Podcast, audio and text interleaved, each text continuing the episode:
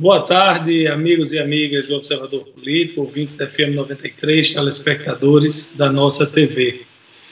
Hoje pela manhã eu assisti a um vídeo de um comentarista da CNN ironizando é, a situação da paralisação da economia e ele, de forma irônica, dizia: no Brasil o presidente não presta, porque está parando o, a indústria e o comércio. Mas na Alemanha estão liderando, as aulas começam tal dia de maio. O presidente no Brasil não presta porque não quer parar tal indústria, mas na Itália estão voltando. O comentarista, que obviamente é, estava defendendo as posições do presidente Jair Bolsonaro e nada contra isso, qualquer um pode defender, só esqueceu de dizer o seguinte: o problema nesses países começaram muito antes que no Brasil. Nós tivemos mais tempo para nos prepararmos. Nós tivemos mais tempo, inclusive, para aprendermos com os erros dos outros. Os outros que não pararam, por exemplo, os Estados Unidos, só no estado de Nova York já vai morrendo 12 mil pessoas. Na, nos Estados Unidos já vai chegando a 30 mil o número de mortos. Estados Unidos. Não estou falando de Somália, não estou falando de Cuba, de Venezuela ou de Coreia do Norte. Estou falando de, Estados Unidos, que não é a maior população do mundo, está longe de ser a maior população do mundo. A China tem 1 bilhão e 400, a Índia tem 1 bilhão e 300. Então, a, nos Estados Unidos, primeiro mundo, maior potência econômica, militar do planeta, já vão morrendo é, 30 mil pessoas em um mês e meio. O, é, em Portugal, que pararam antes de César, é, na, na, em Portugal, que pararam antes. É, é, se tem um no, dinheiro, fazer desencargo de é, consciência. É. Edmundo, continue aí, por favor. Eu, tô, tô, levo, tô, levo, levo, Ok, boa tarde, amigos e amigas da 93, telespectadores da nossa TV. Começa o programa de hoje. É, que a gente está restabelecendo o sinal aqui para voltar com Laíre Neto com César Santos. Até uma indagação, uma pergunta, eu começo o programa de hoje com uma indagação, uma pergunta de uma ouvinte telespectadora, Suzana, que me perguntou o que eu achava, o que era minha, qual a minha opinião a respeito da demissão do ministro Mandetta. Contra. Eu sou contra. Inteiramente. Por quê? Porque eu acho que faltou habilidade ao presidente Jair Bolsonaro para conduzir essa questão. Entendam? Eu não tenho, nunca vi Mandetta na minha vida, o ministro, a não ser da televisão e nas redes sociais. O que eu vejo é que é, faltou ao presidente, e a minha opinião é que demitir, ou que o ministro peça para sair, ou que seja demitido agora, é muito ruim. Podia ser o presidente Lula, podia ser Dilma, Fernando Henrique Cardoso, quem quer que fosse, quem quer que, se, que estivesse no cargo. Achei que faltou, ele errou dessa vez. Já acertou em outras, é verdade, em outras ações, mas nessa especificamente do ministro errou. Sabem por quê? Porque nós não estamos num momento mais longe disso, de viver uma crise política e a demissão do ministro é uma crise política. Nós precisamos de políticas públicas mais que nunca agora, nesse momento de pandemia. Temos que torcer, é a minha opinião, para o presidente acertar. Não podemos ser da política do quanto pior, melhor. Mas tem gente assim, tem, está cheio. Se ele errou agora, achei que faltou habilidade nessa questão do ministro, mas nós temos que, acertar, que é, torcer, pedir para que ele acerte. Afinal, quem é que vai nos tirar disso aqui? Primeiro a gente pede a Deus. E aqui? É, no plano superior a Deus. E aqui? Tem que ser o governo, tem que ser a sua equipe. Acertando mais que errando, errando também, porque ninguém é perfeito, mas acertando muito mais do que errando. Você não pode é, ou não podemos viver, conviver, eu repito, eu já disse isso aqui, com um palanque montado para a eleição de 2022. Para aí, minha gente. Nós estamos numa pandemia, nós estamos numa luta contra o inimigo invisível, nós estamos contra, é, a, contra tudo e contra todos, que é um coronavírus, está todo mundo, ao país inteiro, ao mundo inteiro, procurando se sobressair de uma situação e que até agora não tem remédio, não tem vacina, não tem antídoto. Não tem. É por isso que as ações do governo são por demais importantes neste momento, para que nós tenhamos condições de sair dessa situação. Errar se erra, como eu repito, eu acho que não era para o ministro sair agora. Tem um, repito, não conheço Mandetta, nunca nem vi, a não ser na televisão. Mas ele ou qualquer outro não é para sair agora, não era para ter saído agora, para criar um problema institucional, um problema de ordem política. Não. Política agora, política partidária, não. Políticas públicas, sim. Palanque armado para 2002, não. Vamos deixar a eleição acontecer, primeira eleição municipal, depois que a gente tiver a certeza que podemos voltar às ruas, voltar ao trabalho, deixar de usar máscara, poder se confraternizar com os amigos, poder receber a família, poder ir na casa da família, dos familiares da gente. Eu repito, o, o que me, me, me choca, até me revolta, são pessoas na política, repito, quanto pior, melhor, torcendo para que Bolsonaro se dê muito mal, se arrebente, que é para ver se em 2022 volta Lula, volta não sei quem, volta outro candidato, aparece para derrubar Bolsonaro. Não é um momento, não, gente.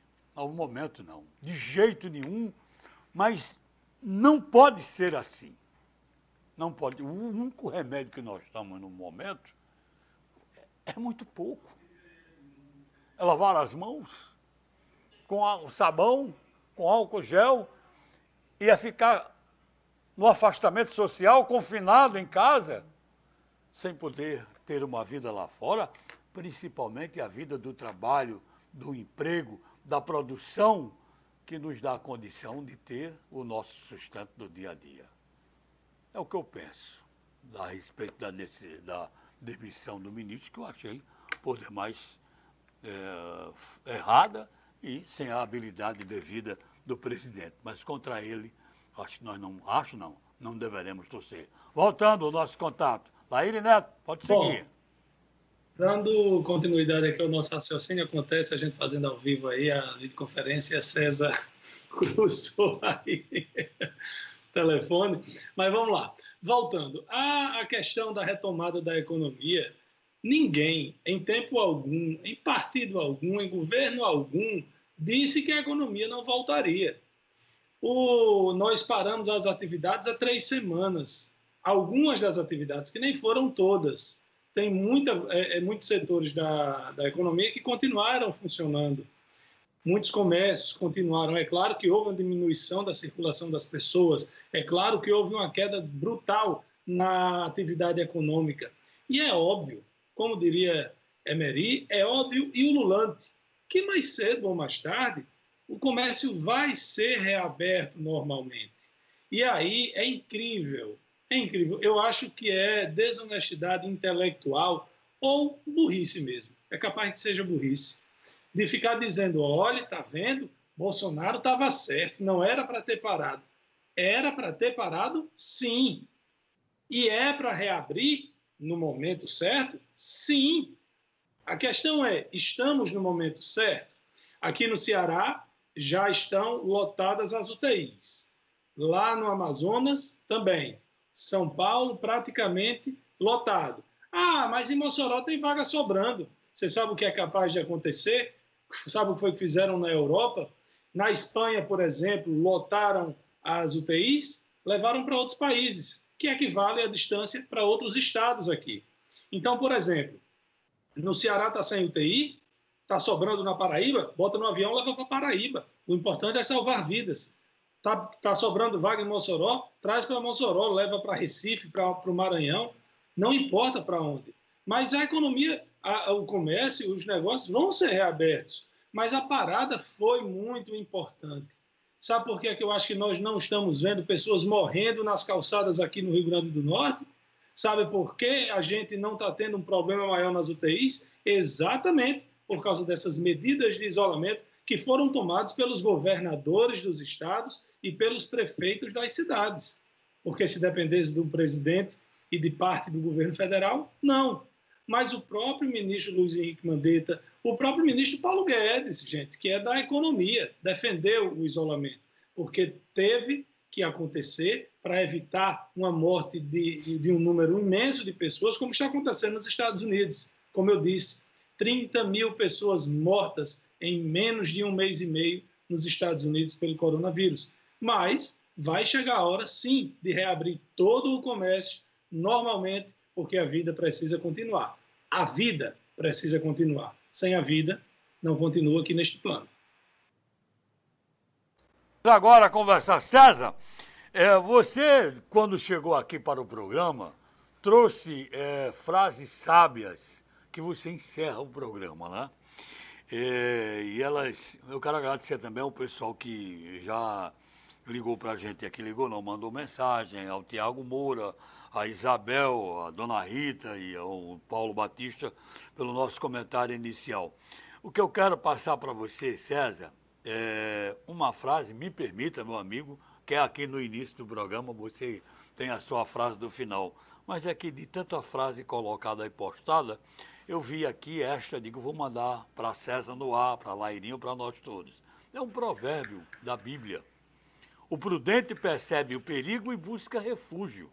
O tolo segue adiante e sofre as consequências. Boa tarde, César. Boa tarde, Edmundo. Boa tarde, Laire Neto. É, dentro desse contexto de, da, da pandemia do novo coronavírus, e aí é, eu quero me falar nessa, nessa abertura, nesse início de programa, ah, sobre o papel que a imprensa brasileira tem feito com uma cobertura diária é, dessa crise provocada pelo novo coronavírus. Ah, são jornalistas, são redatores, são produtores, profissionais de imprensa de todo o Brasil em todas as plataformas de notícia, tem trabalhado quase que 24 horas por dia, se não 24 horas por dia. E aí, é, dentro dessa coisa que a gente sempre fala de arquibancadas montadas numa política absurda, rasteira e sem futuro, acaba ah, alguns não compreendendo o trabalho do jornalista ou dos jornalistas, o trabalho da imprensa como um todo, e acaba agredindo de alguma forma, com palavras de certa forma agressivas. Né? Uh, alguns veículos são marcados. Né? A gente vê abertamente como há uma campanha aberta de é, fanáticos pelo presidente Bolsonaro fazendo campanha contra veículos como Globo, Folha de São Paulo, Veja, etc. E aí, dentro desse comentário, quero lembrar aqui essa data, né? a data de 16 de abril de 1973, quando o governo do presidente militar Emílio Garrastazu Médici baixou uma portaria determinando que toda revista tinha que se submeter à censura. Por gravidade, naquele, naquele ano, naquele momento, o governo militar proibiu a impressão e circulação de 46 revistas estrangeiras que circulavam no Brasil e outras 14 publicações nacionais. O que impressiona e nos preocupa sempre é que de lá para cá muita coisa mudou, menos a censura, que hoje é exercida por governos usando outros métodos. A democracia não inibiu, não inibiu esses governos de todas as esferas estadual, municipal, federal, de perseguir e tentar fechar veículos de comunicação que eles julgam inimigos. E o que impressiona é que É, esses governos, como fazem isso, eles têm um respaldo de torcidas, por uma questão meramente politiqueira, ou por um desejo de política. Aquele cidadão que torce por A, torce por político A ou por governo A, acha bonito um governo agredir veículos de comunicação. Aquele cidadão que torce por B, quando o B estava no poder, ele era contra os veículos. Agora que B é oposição, ele aplaude esses veículos. Então é ato de perseguição não oficial, né? diferentemente do que faziam os militares. Os militares faziam oficialmente. Os militares baixavam um ato e ia a censura mesmo. Hoje, essa censura é feita de outras formas. Quase sempre, por exemplo, tentando sufocar empresas de comunicação economicamente. A gente vê isso quase que diariamente, esse tipo de agressão. Né? Quando, por exemplo, ah, um presidente da República diz que o governo não vai mais investir em publicidade, em veículo tal, como se esse dinheiro fosse dele, não dinheiro público, como se a publicidade pública não tivesse prevista na lei de responsabilidade fiscal, exatamente para dar publicidade aos atos, ações daquele governo, prestando conta com o cidadão, porque o dinheiro é do cidadão. E aí o, e aí o político chega ao poder e trata o cofre público como se fosse dele. Ele simplesmente diz o seguinte: eu não vou investir em publicidade, em veículo tal, porque em veículo tal não faz a propaganda que eu quero. Não tem uma linha editorial que eu quero. E isso acontece não é só com o presidente Jair Bolsonaro. O governo do estado do Rio Grande do Norte, no Fato Bezerra, faz o mesmo. Faz o mesmo com os veículos de comunicação que fazem críticas à gestão estadual. Não há nenhuma diferença do que faz o presidente Jair Bolsonaro do que faz a governadora Fátima Bezerra. Eles são iguaizinhos na questão da ditadura contra veículos de comunicação. Eu, César, se você me permite, eu incluo aí nessa lista a ex-prefeita Fafá Rosado, a prefeita Cláudia Regina, que a FM 93, além de um calote, foi é, perseguida, boicotada e não recebia anúncio. Isso era o ex-prefeito Silveira. É prático, e eu estou dizendo esses nomes para ilustrar o que você está dizendo, que são pessoas, são políticos de vários matizes ideológicos. Exatamente. Então, essa questão acontece de Brasília ao pequeno município do Rio Grande do Norte. Isso acontece. Eles, os políticos, quando chegam ao poder, se sentem dono daquele dinheiro como o dinheiro não fosse público.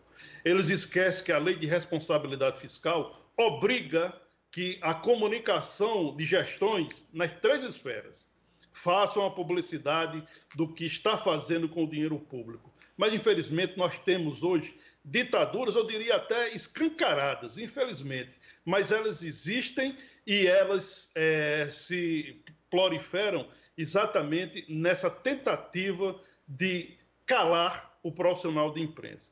E aí eu quero lembrar, nessa, para eu concluir esse meu comentário de abertura, que eu tive a felicidade de assistir uma das últimas palestras de Otávio Frias Filho. Essa palestra foi no Congresso Nacional de Jornais, organizada pela Associação Nacional de Jornais. É, em sua fala, Frias narrou que a Folha de São Paulo foi atacada por todos os governos, sem exceção, desde a sua fundação ela sofreu agressão de toda ordem, de toda ordem por todos os governos. Governo de direita, governo de esquerda, governo militar, todos os governos atacaram a Folha de São Paulo. E aí eu quero lembrar desse momento uma frase que encerrou a palestra de Otávio Frias Filho. Ele disse o seguinte: o bom jornalismo é aquele que não agrada. O que agrada é apenas assessoria de comunicação. Boa tarde, amigos do Observatório. Hoje eu quero fazer um comparativo entre Donald Trump e Jair Bolsonaro. Quando Trump foi candidato a presidente dos Estados Unidos, ele não acreditava na possibilidade de êxito. Aqui no Brasil, também Bolsonaro não tinha tanta certeza de que seria uma campanha vitoriosa, mas apostou no desgaste do Partido dos Trabalhadores, levou uma facada e no final deu tudo certo. Lá nos Estados Unidos, Trump precisou de um dinheiro no final de campanha, cerca de 15 milhões de dólares para os três últimos dias de campanha. E alguns amigos arrecadaram 5 milhões. e pediram para ele entrar com os 10. Ele não aceitou. Depois de muita discussão, terminou o partido político dele apoiando, a, lhe dando os 10 milhões e ele entrou como avalista. No Brasil, Bolsonaro disse que não usou nem um centavo do fundo eleitoral para ser presidente da República. De uma maneira ou de outra, os dois se parecem em muitos aspectos. No caso do coronavírus, em fase inicial, tiveram o mesmo comportamento. Aqui, Bolsonaro dizia que era uma gripezinha. Lá, o presidente Trump não acreditava que a pandemia pudesse se espalhar no seu país. Deu no que deu. Hoje, os Estados Unidos são o centro, é, é a maior referência em termos de contaminação do vírus. No Brasil, não. Talvez graças às ações do ministro da Saúde, ainda ministro da Saúde, Luiz Henrique Mandetta. É o que Trump resolveu, brigar com a Organização Mundial de Saúde, responsabilizando-a de não haver avisado que aquilo iria acontecer. No Brasil, a discussão é que Bolsonaro quer acabar com o isolamento social e reabrir as empresas. É, Donald Trump diz que não vai mais contribuir para a OMS. Vai fazer falta? Sim. Afinal de contas, os Estados Unidos são os maiores contribuintes, mas com apenas, olhem bem, 10% do orçamento total. Para se ter uma ideia, Bill Gates e outros empresários contribuem com 8% desse orçamento e os Estados Unidos só 10%. Então não vai ser esse barulho todo. Mas aqui no Brasil, ninguém sabe ainda o que vai acontecer. Lá a briga é com a OMS. Aqui foi a demissão do ministro da Saúde, Luiz Mandetta. Obrigado a todos pela audiência de hoje, um abraço e até amanhã. Sobre a demissão de Luiz Henrique Mandetta, que tanto Edmundo como o doutor Laire falaram, é, a, eu acho que você mudar um ministro nesse momento é muito ruim, é muito delicado, com um agravante. Se fosse um ministro que estivesse fazendo bobagem em cima de bobagem, eu até tentaria compreender e, sei lá, tentaria defender né, um tipo de, de ação extrema como essa.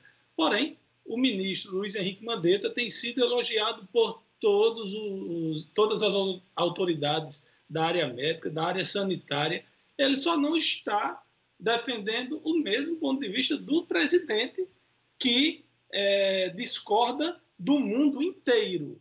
A posição de, de Jair Messias Bolsonaro é diferente da de 99,9% de todos os líderes mundiais. Então, é, Mandetta provavelmente será substituído de hoje para amanhã os nomes que estão sendo cotados, que estão aí surgindo na grande imprensa, todos eles já defenderam publicamente o isolamento, é? talvez seja agora somente uma questão de birra pessoal. Lembrando que outros ministros caíram, foram derrubados pelos filhos do presidente por muito menos do que o enfrentamento que Mandetta já provocou. Olha, o Carlos do Abolição 3 faz referências aqui ao nosso comentário inicial ele até diz o seguinte: nesse momento no país o que deveria existir era a coalizão política para combater a pandemia e se cada vez mais o país está dividido. Ele diz que qualquer criança que cita o filho dele que tem outro anos sabe que só existe direita ou esquerda. Sobre o comentário de César, há pouco tempo, o Carlos diz o seguinte: é evidente o desafeto do presidente com a Globo, mas a equalização que ele fez ficou bem mais justo. É claro também o contra-cheque saque emissora mais uma vez, postura triste de ambos os lados. Obrigado, Carlos. Olha, é, nesses tempos de pandemia, coronavírus, tanta gente é, infectada, muitos perderam a vida, mas muitos se salvaram.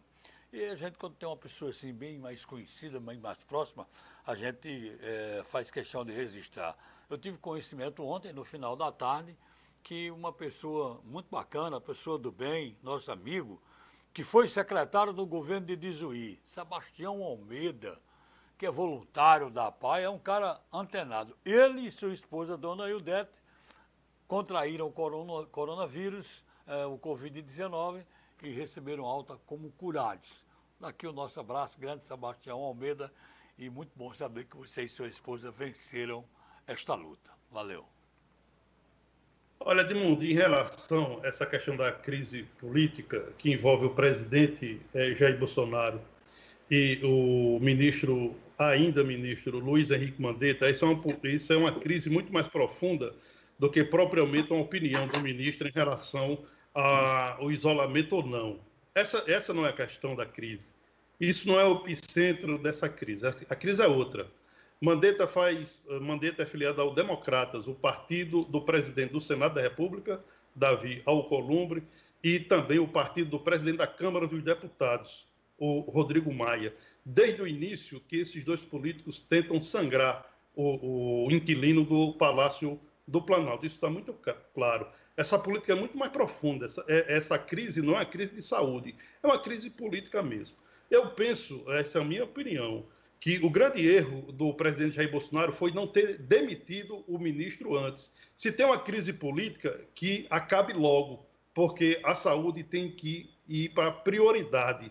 Então, no primeiro momento, se Mandetta desafiou o presidente, estando certo ou errado, o presidente da República é Jair Bolsonaro. Deve é, existir a hierarquia. O presidente era para ter acabado com essa crise política logo no início era para ter cortado essa crise política logo no início. Não era para ter é, dado, esticado essa corda. E não tem inocentes nessa crise política. Não tem mocinhos nessa crise política. Tanto que Mandetta, é, assim como o presidente, eles estão trocando insultos, um da, da, sua forma mais agressiva, que é o presidente, e outro de forma mais educada.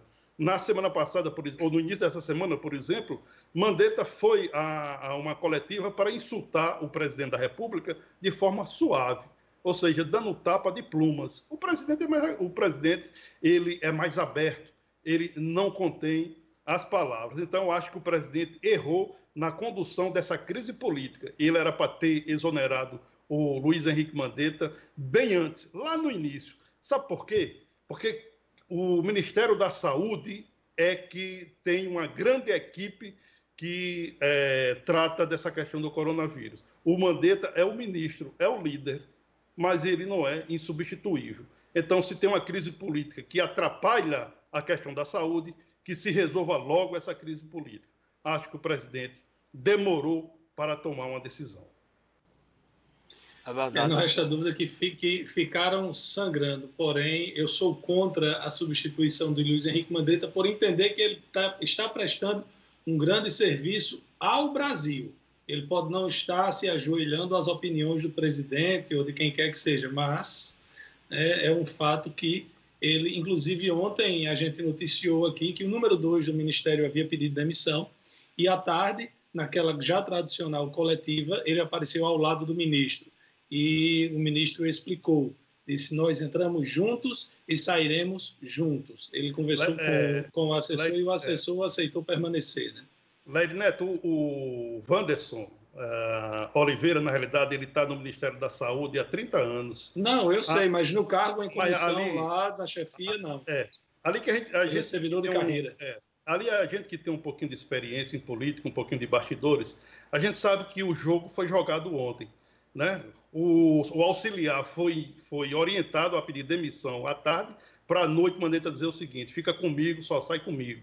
É mais um é, insulto eu não, eu não ao posso afirmar que ele foi orientado a isso, né? A, a, gente, a gente, a gente conhece, supor, né? A gente, a gente conhece bem os bastidores da política. É assim que funciona. Não, eu, eu prefiro ser mais ponderado. Então, é, eu acho então que seguinte, pode ter é, acontecido isso, mas também é, pode então, simplesmente ele inadvertidamente, achando que, que Mandetta já estava demitido mesmo, ter feito. Mas, enfim, vai mudar muito pouca coisa. Eu diria que nada, vai mudar apenas o nome do comandante. É, vai, vai continuar. O grande trabalho que o Ministério da Saúde está fazendo, vai continuar fazendo, não tenho a menor dúvida. Não, aí eu, eu tenho dúvidas, porque se assumir o ministro, por exemplo, do naipe de Ventralbe, que só faz baixar a cabeça para tudo que o presidente. Eu, eu, por exemplo, não acho que o ministro da Educação faça um grande trabalho. E se assumir uma pessoa, não, o Ministério da Saúde com um perfil parecido com o dele, é, eu acredito que a gente vai ter um, um, um, um revés nisso. Agora, ontem, o Supremo Tribunal Federal, em decisão unânime, disse que não cabe ao presidente da República, já que somos uma federação, que cabe aos estados e também aos municípios a decisão sobre o isolamento. Né? Os, é, eu já, eu, hoje eu conversei com três advogados, eles acham que, essas, que foi equivocado, que foi o, o Supremo legislando. É, eu, eu, não, eu, eu confesso que não tenho um, profundo conhecimento com relação a isso, mas, por exemplo, se é o município, se são as leis municipais que podem é, de, autorizar aquela questão funcionar no feriado ou não, fila de banco pode ter tanto tempo, esse tipo de relacionamento com o comércio, com o funcionamento local, eu entendo que o município de, deva ter realmente essa autonomia. O fato é que dados levantados por, por empresas de aplicativos de telefone sem quebrar a privacidade, isso é importante que seja dito, não informa quem está, mas só a quantidade. Dado divulgado hoje aponta que 47% da população do Rio Grande do Norte está aderindo a, ao isolamento, diminuindo a circulação. A gente pode pensar que é um índice baixo, já que está abaixo, menos da metade. Porém, a média nacional está em 46%, menor ainda. Olha, tá, eu penso que essa, essa, esse comportamento do cidadão ah, independe de, de, orientação ou não. Ah, eu acho que chega um momento que o cidadão não suporta né, e sai. E sai. É isso que está acontecendo. É isso que está acontecendo no Rio Grande do Norte e está acontecendo no Brasil. Nós já temos mais de um mês de quarentena. Né? Chega um momento que o cidadão chuta o pau da barraca. Não era para ser assim. Nós defendemos o isolamento social como medida mais sensata para conter a propagação do Covid-19. Isso não resta dúvida. Não resta nenhuma dúvida. Agora, o cidadão, você botar, colocar na cabeça de algum cidadão. É, eu vou citar aqui um exemplo rápido. Eu, eu tenho um, um, uma pessoa a, amiga que defende o isolamento, unhas e dentes. Tem que ter isolamento, tem que ter isolamento, tem que trabalhar. Tem que trabalhar. E aí, se você está indo trabalhar, eu preciso garantir. Quem paga minhas contas sou eu. Ou seja, todos, é, todos os trabalhadores precisam trabalhar para pagar suas contas, mas esse é o momento do sacrifício.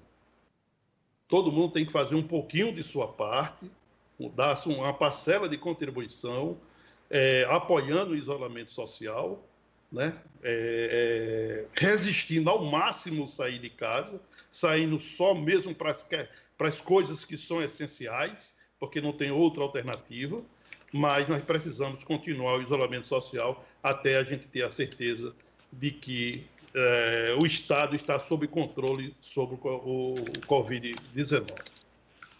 Olha. É, na verdade, essa questão do isolamento é realmente delicada. Por exemplo, eu defendo o isolamento.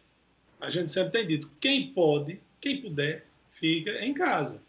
Mas eu não posso deixar de ir, por exemplo, à secretaria porque tem coisas da, da secretaria que não podem ficar paradas. Por exemplo, os mercados públicos estão sob a responsabilidade da Secretaria de Desenvolvimento Econômico. A Cobal, o mercado do Bom Jardim e o mercado do Alto da Conceição, eles não fecharam, eles estão funcionando. Então a gente tem que estar lá fiscalizando, a gente tem que estar cuidando da limpeza, a gente tem que estar cuidando da segurança. A questão, o Ministério Público manda, é, os promotores estão em casa mas eles estão trabalhando pela internet. Então, manda notificação, a gente tem que responder. Então, mas lá na secretaria nós fizemos o quê? Reduzimos o atendimento ao público. Hoje é restrito o atendimento virtual ou por telefone. E dentro da própria secretaria fizemos uma, uma escala né, para que não, não precisa ir 100% das pessoas. E quem não vai fica de sobreaviso, não, é de folga, para trabalhar de casa ou, se necessário, ir lá. Né? Eu fui lá hoje pela manhã. Eu estive lá, passei a manhã lá. A gente está aí, já no caso da, da rádio e TV, a gente já está trabalhando por videoconferência, que é uma coisa que permite. Então, a, a, a, diminuição da circulação das pessoas não é. A gente tem dito muito aqui: o Brasil não vive o que no mundo estão chamando de lockdown, que é o que? Fecha tudo, 100%, que é o que aconteceu em vários países da Europa, da Ásia aqui na própria América Latina. Aqui nós estamos sendo orientados a fazer o isolamento social. Tanto é que o comércio ele, ele não está impedido de funcionar. O comércio pode funcionar, venda por telefone. Ah, mas eu não, meu público não compra por telefone. É como você disse, é um, é um sacrifício que está sendo exigido da população, das empresas, dos comércios, porque para diminuir a circulação das pessoas. Mas as pessoas não estão impedidas, proibidas de sair à rua. Tem alguns lugares do mundo que as pessoas estão proibidas. Na, na, eu vi na Alemanha, estão multando em 400 euros quem for pego no meio da rua sem nenhuma justificativa, sem uma comprovada justificativa de, de necessidade de sair de casa. Então a gente né? tem que ter essa diminuição. Tem uma coisa interessante, é, é, é, muito difícil a gente aplicar o Brasil, é, pegando como exemplo países é, de primeiro mundo. Por exemplo, é, a Finlândia, no, se eu, é, eu li algo sobre ah, uma decisão do governo finlandês, lá não tem nenhum caso de coronavírus, mas há uma previsão que possa existir. E, o, e o, a Finlândia está preparada para todos os cidadãos entrar no isolamento uh, social, certo? E o governo finlandês garante uma, uma, uma espécie de cheque para todo cidadão finlandês ficar em casa. Infelizmente, isso é impossível é, num país é, com um perfil como o Brasil. O Brasil são vários países dentro de um. Né? É um país de terceiro mundo, um país que vive crise profunda, que estava começando a sair de uma recessão, que estava começando a sair de uma quebradeira total. É complicado a, a você é, orientar e segurar o cidadão que fica em casa. Aquele cidadão que precisa ganhar o dinheiro hoje para comprar a feira de amanhã, é muito difícil segurar esse cidadão em casa. Exatamente. E também nós temos uma vantagem, nós levamos uma vantagem sobre outros lugares do mundo, que é a questão da densidade populacional. Para você ter ideia, a cidade de Nova York, só a cidade de Nova York, tem uma população maior do que dezenas de estados americanos. No Brasil, nós temos 27 estados, contando com o Distrito Federal. No, nos Estados Unidos, são mais de 50. Então, só a cidade de Nova York tem uma população maior do que a de dezenas de estados americanos. Ah, você imagine que em uma área muito pequena, como uma comunidade da Rocinha, você tem, sei lá, 100 mil habitantes, enquanto que você, num terreno, uma área do tamanho de Mossoró, gigante, você tem 300 mil. Então, se você fosse colocar a mesma densidade, a mesma daquela quantidade de pessoas por metro quadrado que você tem na Rocinha e em Mossoró, você teria para mais de um milhão tranquilamente. Então, a gente também tem essa, esse ponto no qual nós levamos alguma vantagem. É, eu queria pedir licença aqui a vocês. Eu a, a, tem várias participações aqui no, no Facebook. Eu vou trazer aqui Júnior Paiva, Enoque diz que a transformação no assunto político, seja para receber verba, para superfaturar licitações ou outras coisas, a, a história da, de decretar calamidade. Enoque, a gente não pode afirmar que quem decreta calamidade é para roubar. A gente não pode simplesmente e pergunta o que é está sendo é, feito para a retomada da economia. Você tem várias coisas, como, por exemplo, esse auxílio de 600 reais é uma forma de você manter as pessoas com alguma condição de comprar o básico do básico do básico do básico. Não é muita coisa. E o dinheiro é? circulando, né? É, você tem o dinheiro circulando. É, Gelcione fala, pergunta aqui sobre a questão da circulação, nós já falamos. É, Enoque disse aqui, César está mais do que certo em cobrar a... os números que você daqui não falou. Pouco, daqui a pouco a gente não, daqui a pouco a gente apresenta. Se preocupe não. É, Antônio César elogia aqui. Maio. Antônio César elogia aqui os seus comentários. Anderson das Balas. É, Marcos Oliveira também elogia César. É, Teobaldo já faz o contrário. É, Domingos Peixoto fala que se é, é, faz uma análise de oposição à situação, do que seriam os comentários lá na frente. É, bom, no, a gente já está aqui 12h40, tem vários comentários ainda de Marcos, Domingos Peixoto e outros companheiros. Depois do intervalo eu falo, eu, eu trago aqui os comentários deles também. Olha, vamos aqui trazer os números, né? A nossa contagem regressiva. Hoje, 16 de abril de 2020, ah, estamos a 29 dias de 15 de maio de 2020, data que o governo do estado do Rio Grande do Norte, por meio do secretário de Saúde Pública, o Cipriano Maia, disse que o Rio Grande do Norte terá 11.378 mortes. Essa projeção fúnebre feita pelo governo do estado é datada de 7 de abril de 2020. Portanto, hoje temos 20 óbitos por Covid-19. 19 óbitos no último boletim da CESAP e um que foi confirmado na manhã de hoje pela Prefeitura de Coanguaretama. Houve a morte de uma pessoa naquela cidade é, pelo novo coronavírus. Então, são 20 óbitos até hoje, faltando aí 29 dias para aquela data fatídica é, projetada pelo governo do Estado. Numa matemática simples, é, nós estamos é, aqui há 29 dias, né? Então, faltando aí, pela conta do governo do Estado, pela projeção do governo do Estado, está, estão faltando aí 11.358 mortes. Se a gente pegar a data de hoje até 15 de maio, 29 dias, dividindo aí 11.358, dividindo por 29, nós, te, nós temos aí uma média aí de uh, ah, 391 mortes, 391,68 mortes por dia.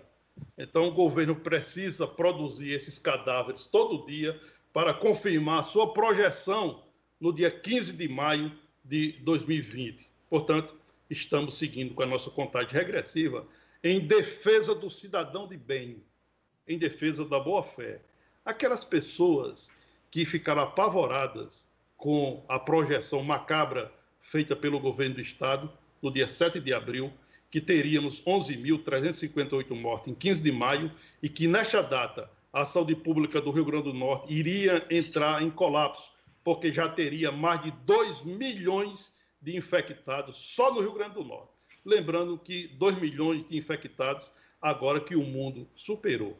Portanto, vamos continuar com a contagem regressiva para é, o cidadão de bem, o cidadão que torce pela vida, o cidadão que não aceita insultos, não aceita terrorismo, não aceita ser é, usado como, uma, como massa de manobra para aceitar números absurdos, como disse o governo do estado, projetando 11.358 mortes no Rio Grande do Norte até o dia 15 de maio de 2020. Bom, como, como eu prometi voltar aqui com os comentários, é, Domingos Peixoto diz aqui que se é, a oposição conseguir fabricar os mortos que tanto alardei, quebrar a economia do país, irá derrubar o presidente. Se o governo federal descobrir o remédio e os mortos não multiplicarem, conseguirá derrubar a quarentena e recuperará a economia e garantirá a permanência do presidente mais forte com um plus, mudança na presidência do Senado, na Câmara em uma eleição municipal que moderar apoio maciço ao governo federal. Nem eu acho que a oposição esteja fabricando mortos, nem eu acho que o, a quarentena ela vai permanecer por muito tempo. Independente de surgir ou não vacina, remédio e etc., a quarentena, um momento vai acabar. Marcos Oliveira diz aqui que o STF deu o primeiro passo para uma revolução armada é que o STF legislou, que é o novo Pacto Federativo Ditatorial Forçado. E diz assim: se os estados querem independência, então que o governo federal não passe mais dinheiro. Bom, Marcos, se o dinheiro dos nossos impostos pararem de ir para lá, é uma possibilidade. Agora, a gente mandar o dinheiro dos impostos para lá e não voltar para cá, aí é complicadíssimo.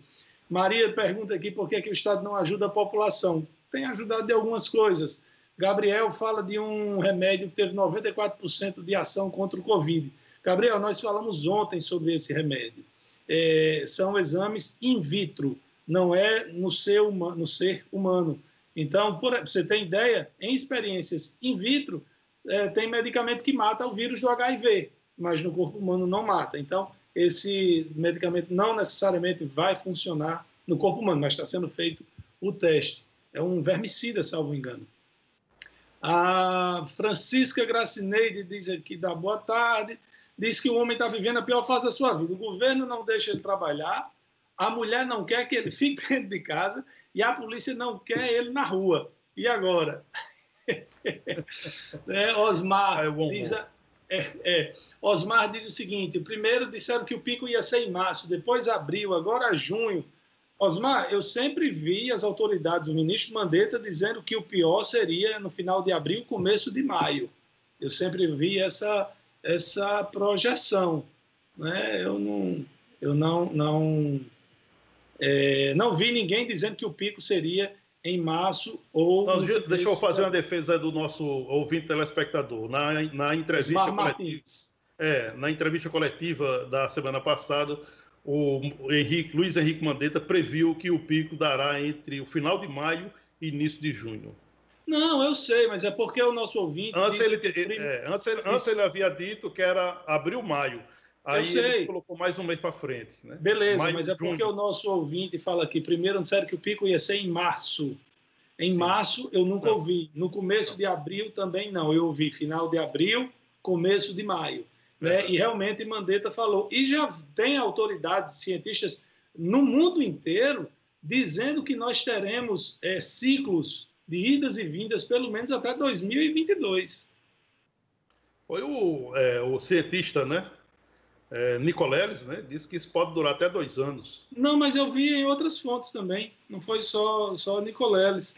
Enfim, é, um, é, um, é um, um problema que vai perdurar ainda, né? É, eu, eu prefiro torcer para que esse pico nunca chegue. Pico... Olha, Leineto, era aquela questão do H1N1. A questão do, do novo coronavírus, ele vai persistir. Só que aí a gente tem que torcer que a vacina né, seja descoberta logo, porque o cidadão vai, vai ter que receber vacina anualmente, como se faz com H1N1. Inclusive, já existe um estudo para unificar, para ser uma vacina para o H1N1, a influenza, e o coronavírus numa vacina só. Há um estudo nesse sentido. É, ontem é, faleceu o escritor Rubem Alves, né? Sim. Ah, da, saiu um pouco aqui da notícia do, do coronavírus, né, para falar. Não teve nada a ver com, com coronavírus. A gente tá, a pessoa que morre, que a gente vê a notícia de morte, né, diz logo assim: foi corona? Não, no dele, no dele não.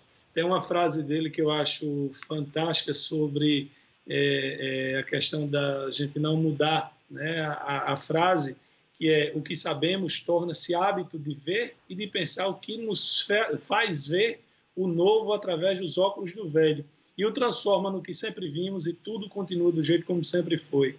É, isso ele quer dizer as pessoas que não se permitem mudar de opinião, que não se permitem reconhecer que podem errar, que são falíveis e que se você continuar vendo sempre as coisas do mesmo jeito, você nunca vai se permitir mudar. Né? Eu achei muito bacana essa frase, eu já tenho aqui na tela do meu computador há bastante tempo e ontem vi a notícia da, da morte dele.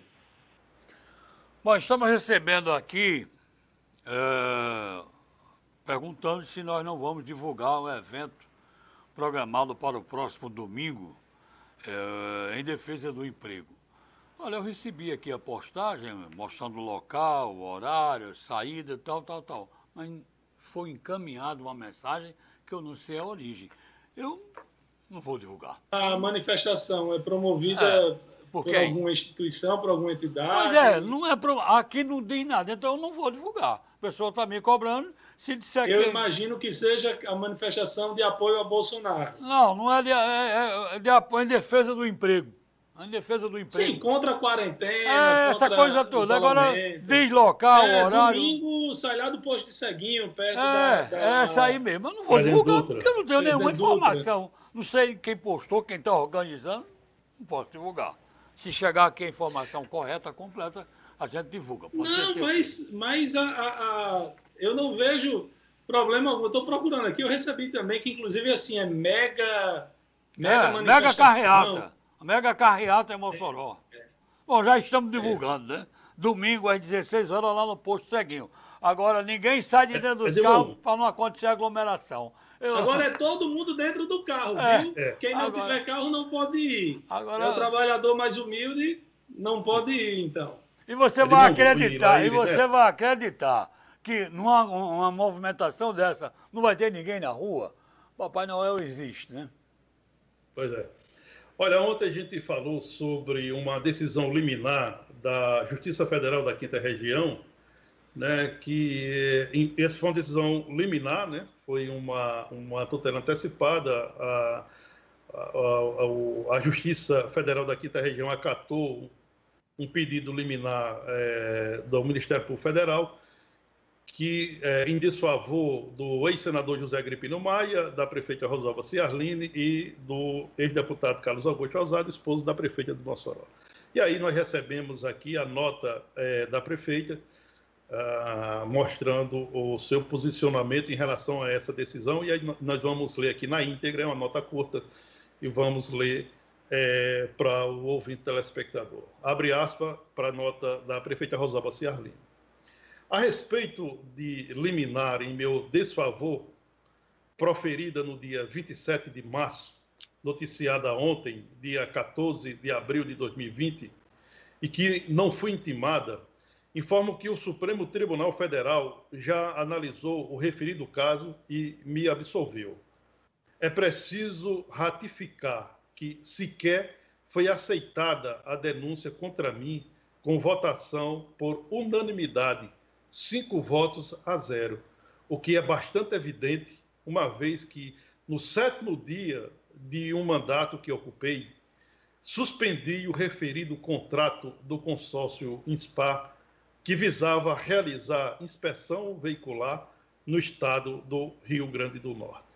Isso mostra que não compactuei, não participei de nenhuma ação em proba ou coluio e que, quando analisado o mérito, a justiça será feita mais uma vez.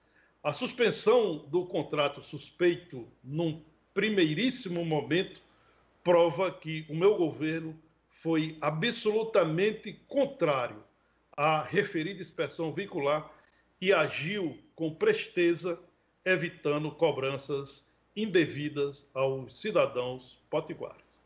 Fecha aspas.